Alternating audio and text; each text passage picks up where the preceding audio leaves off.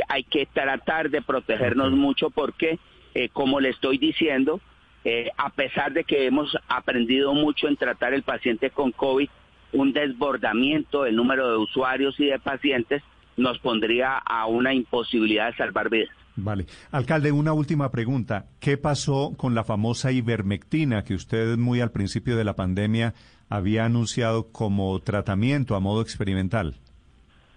Mira, eh, Néstor, yo se lo digo como médico. Yo insisto en la posibilidad y la oportunidad de la ivermectina.